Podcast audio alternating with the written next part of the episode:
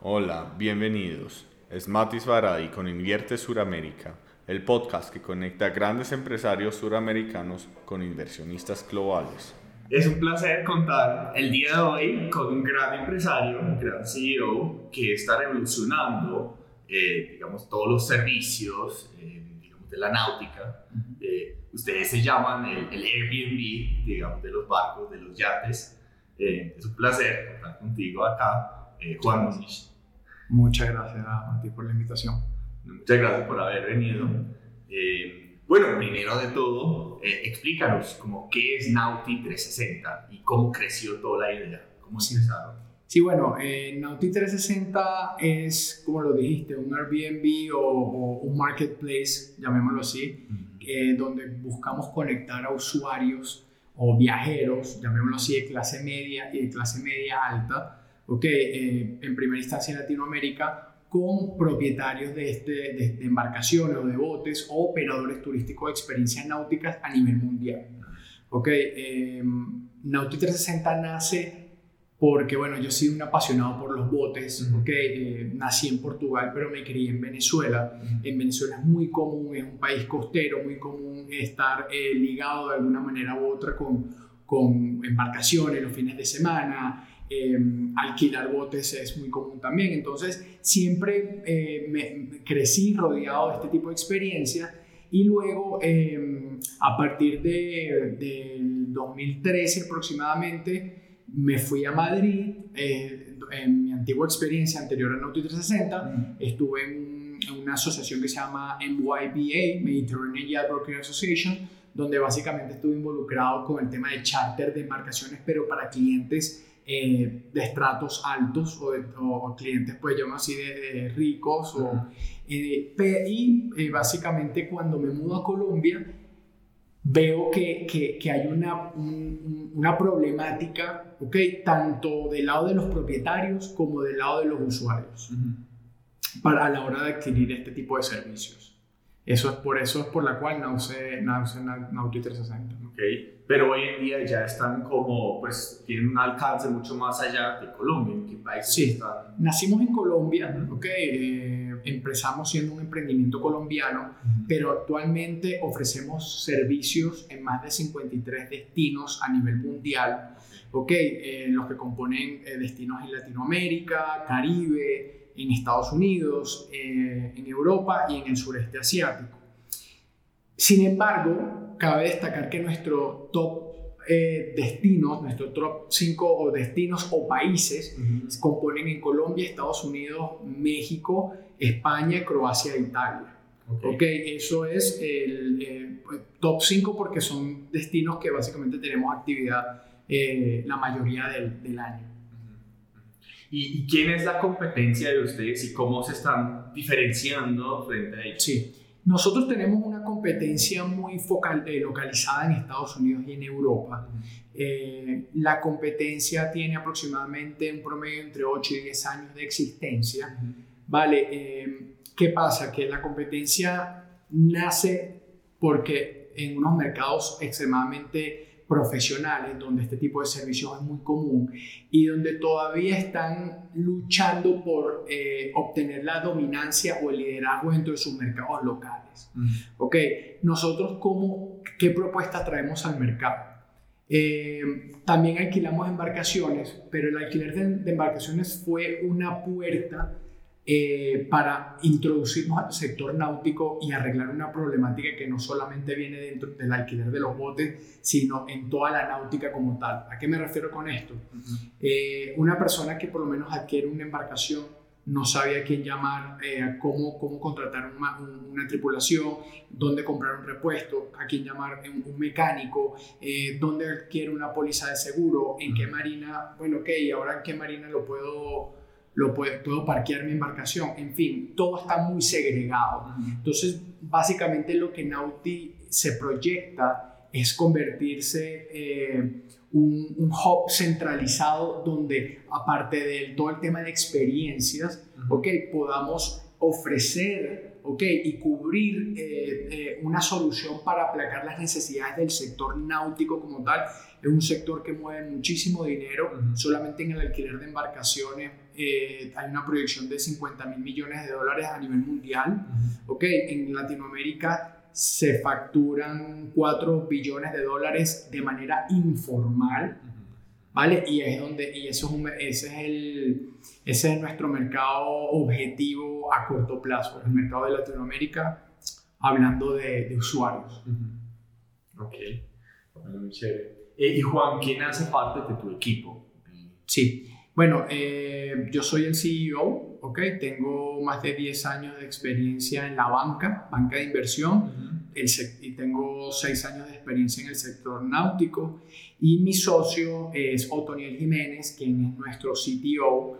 Él lideró la startup famosa en Colombia llamada Lifted de, de, logística. Él, él, fue el líder de desarrollo, el CTO, y la llevó hasta una serie B de levantamiento de capital ya, pues, ya se retiró, ya cumplió su, su ciclo y fue cuando nos unimos eh, Otoniel y yo para crear Nauti 360.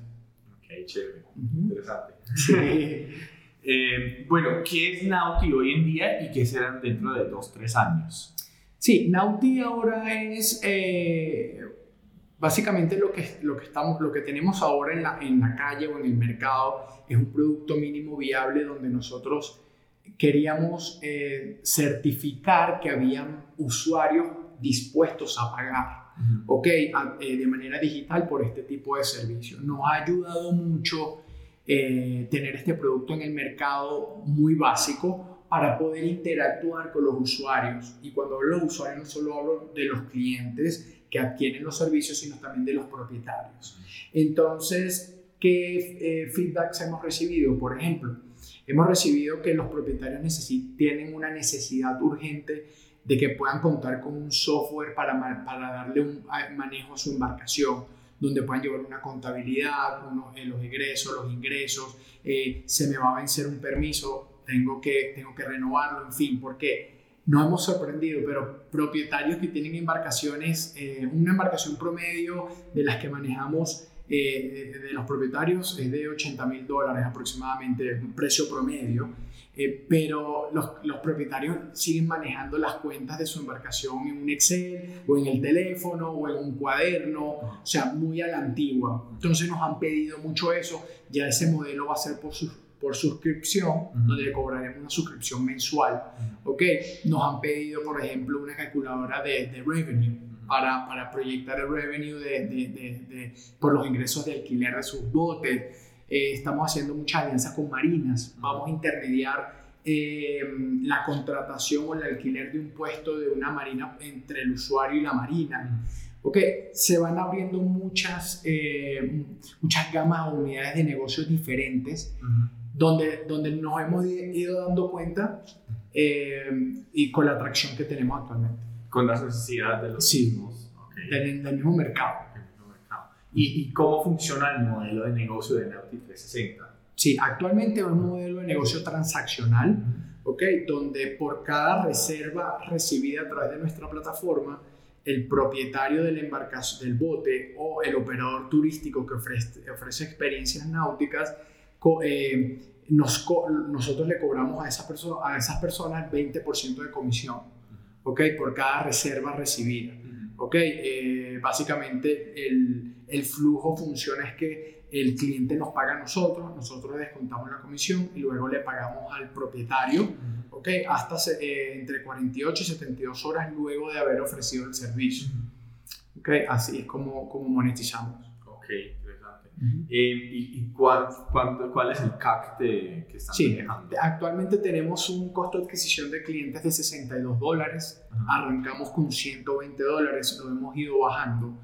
Eh, esto ha sido ¿por qué? Porque, bueno, hemos eh, buscado otras alternativas aparte de la adquisición por, de usuarios. Em, aparte del mercadeo digital, hemos por lo menos establecido alianzas B2B, con tarjetas de empresas de tarjetas de crédito como Mastercard, somos aliados de Life Miles, entonces el, un usuario de Life Miles tiene descuento con nosotros, hemos, eh, estamos hablando con Bancolombia, por ejemplo, ¿Por qué? Porque hemos, nos hemos dado cuenta que uno de los mayores retos de una startup es cuánto tiempo nos vamos a tardar en dar a conocer nuestro servicio y a qué costo.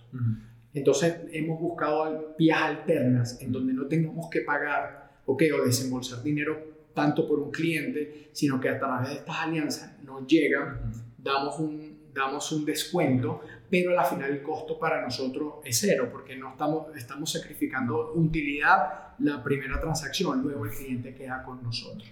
Entonces, ese, el costo de adquisición es de 62 dólares.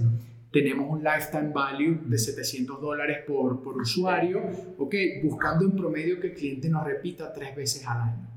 Hay, clientes que, hay clientes que no repiten, hay otros clientes que repiten dos veces, tres y otros que repiten diez, diez veces al año. Entonces, promedio tenemos que eh, buscar que repitan tres veces. ¿Y durante un tiempo de cuántos años más o menos? Tres veces en un año. En un año y ya. En un año por cuatro, bueno, lo tenemos proyectado a cuatro años, pero, pero usualmente un cliente, nosotros decimos que un cliente que nos prueba queda. Queda, con nosotros, sí. Sí, y aparte que, bueno, otra estrategia es que a medida que vamos ofreciendo más destinos, la probabilidad de que ese cliente nos repita más veces incrementa porque el cliente no va a repetir siempre el mismo destino. Entonces eso también ha sido una estrategia que nos ha funcionado. Eh, ¿Y cuál ha sido el mayor logro de Nauti 360?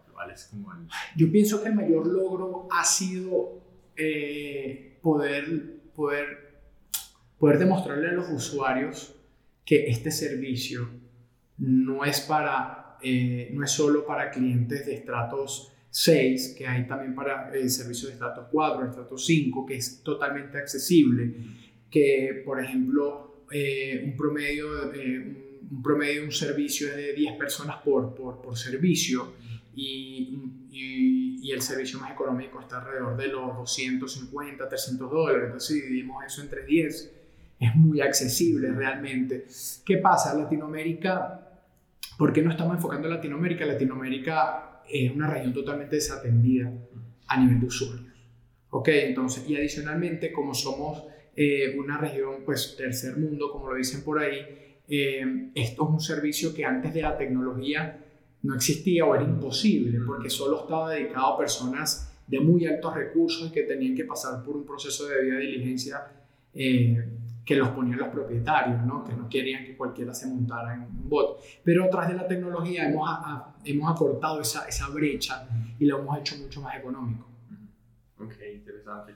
Eh, ¿Qué tipo de financiación están buscando y de cuánto estamos hablando? Sí, nosotros estamos buscando 500 mil dólares, de los cuales ya llevamos levantado 280 mil, ¿ok? de, de, dos inversión, de dos ángeles inversionistas y un fondo nuevo aquí en Colombia que se llama Century Tech Investments.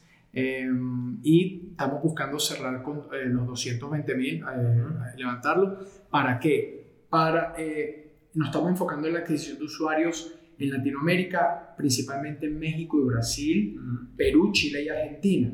Ok, entonces eh, actualmente estamos en un proceso de, apertura, de soft landing en México, ok, y próximamente Brasil en la adquisición de usuarios. O sea, básicamente 40% de esos 500 mil dólares van a, van a este tema del soft landing, el aterrizaje a estos países. Eh, y el tema de posicionamiento y awareness, ok, el otro 60% va destinado a un 30% aproximadamente para eh, terminar de fortalecer el equipo de tecnología, ok, y el otro 30% es que nos eh, estamos estimando ya, eh, queremos contratar 3, 4 personas adicionales, robarnos ese talento de otras startups. Entonces, pues queremos, queremos contar con el muy necesario para para poder eh, traernos esos talentos que necesitamos. Ok, ok, chévere. Entonces, y para una valorización de... 4.5 millones de dólares eh, post-money, ¿ok? Con un, con un descuento, lo estamos haciendo a través de un SAFE, con nuestro vehículo en, en Delaware, un C Corp, eh, y con un descuento del 20%. Ok. Ok. Ok. Eh, bueno, ¿cómo aparece Nauti 360 en las redes sociales? Sí, en Instagram, eh, arroba Nauti360, em, en Facebook también, arroba Nauti360, en Twitter también, arroba Nauti360, es muy sencillo. Y LinkedIn lo pueden buscar por Nauti, Nauti Espacio 360. Y bueno, entonces salimos un poco de la pregunta de, de, de, la startup de Nauti 360 y más como a nivel personal. Para ti, Juan, ¿cuál ha sido como el mayor reto como emprendedor? Eh, sí, muchos, muchos. A ver, eh, un, reto que me ha marcado muchísimo es el, lo que es aprender a salir al mercado a, buscar financiamiento, ¿ok?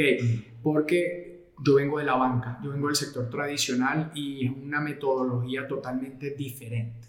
Entonces, eh, eso ha sido un reto eh, para mí al principio eh, fue un poco desmoralizante el reto pues de salir a levantar dinero, convencer a la gente, porque pues eh, obviamente las personas tienen diferentes puntos de vista, entonces eso ha sido un reto importante. Y otro reto importante para nosotros ha sido poder educar a los usuarios, eh, darles a entender, como te explicaba anteriormente, que esto es accesible, que no le tengan miedo a este tipo de servicios porque en Latinoamérica es muy chistoso. Hay países, eh, por ejemplo, en Colombia pasa eso que te estoy diciendo, pero Perú es totalmente lo opuesto. Perú es altamente usuario de este servicio. Yo estoy hablando de clase media, ¿no? Sin embargo, en Perú el problema que hay es que no hay infraestructura, no hay marinas, hay muy pocas marinas y, el servicio no es tan bueno.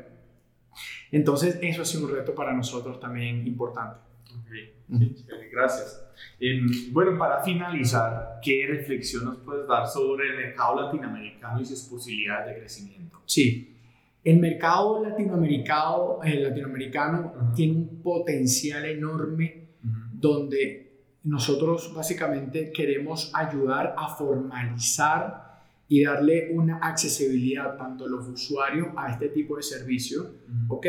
Y también hay, hay promover, ¿ok? El, eh, eh, que, que los que personas se, se animen okay, a invertir en este tipo de activo y que pierdan el miedo, porque antes muchos dicen por ahí de que el, el, momento más feliz de una persona es cuando compra un bote y cuando lo vende, ¿vale? Que, que, ya, que ya eso se acabe y que puedan generar una rentabilidad adicional y cuando, quiera, y, y, y, cuando quieran puedan usar su, su, activo, ¿no? Entonces es cambiar un poco la, la, la, la percepción y formalizar un sector donde pues es de 4 billones de dólares de manera informal.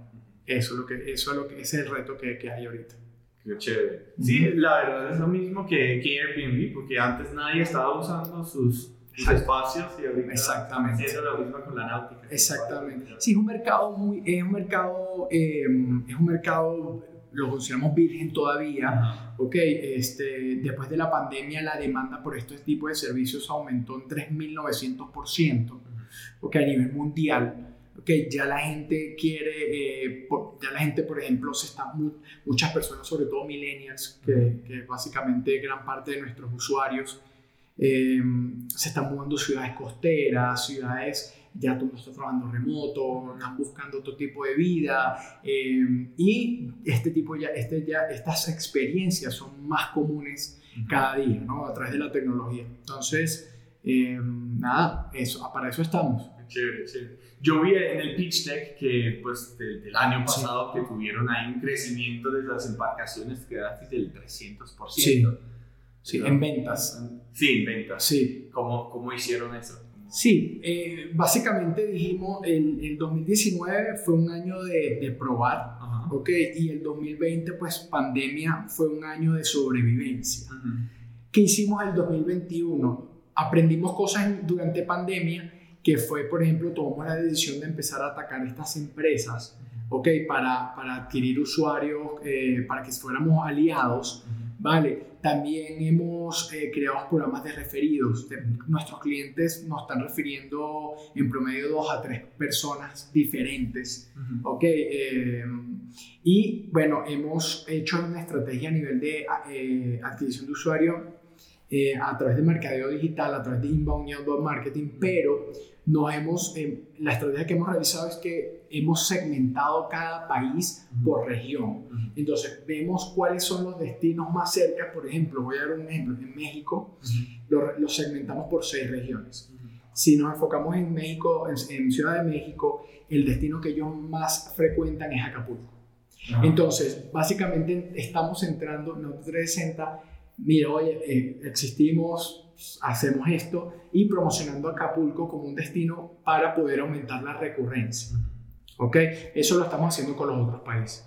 Eso nos ayudó muchísimo. ¿Y este año siguieron con las ventas sí. subiendo? Este año, este año vamos por, en ventas por 1.8 millones de dólares en ingreso en GMB al cierre de abril. Vamos en camino a la meta. ¿Ok? Em, y tenemos aproximadamente 1.600 eh, ya, 1.600 reservas completadas. Ok. Ok, al, o sea, al terminar abril, vamos a ver ahora que, que mayo, al fin, cuánto, cuánto cerramos. Con una rentabilidad del 20%. Del 20%, 19.7% aproximadamente, sí. Ok, qué interesante. ¿Y hoy en día ya somos rentables? Sí, somos rentables. Eh, somos rentables, sin embargo, sentir, somos rentables porque está, estamos cuidando nuestra caja, ¿vale? Eh, pero sí necesitamos eh, un, eh, fortalecer más el equipo. necesitamos un poco más de gasto. Ese gasto lo estamos controlando mientras cerramos la ronda, ¿ok? Para ya luego impulsarnos y, y, prepararnos para la siguiente. Ok. Bueno, muchas gracias, okay. Bueno, gracias a ti, Mati, por la invitación. Este ha sido un capítulo más de Invierte Suramérica. Gracias por escucharnos y esperan la próxima semana la siguiente entrega de nuestro podcast, donde conectamos a grandes empresarios suramericanos con inversionistas globales. No olviden de seguirnos en nuestras redes sociales como Invierte Suramérica y estén atentos a nuestro contenido. Chao.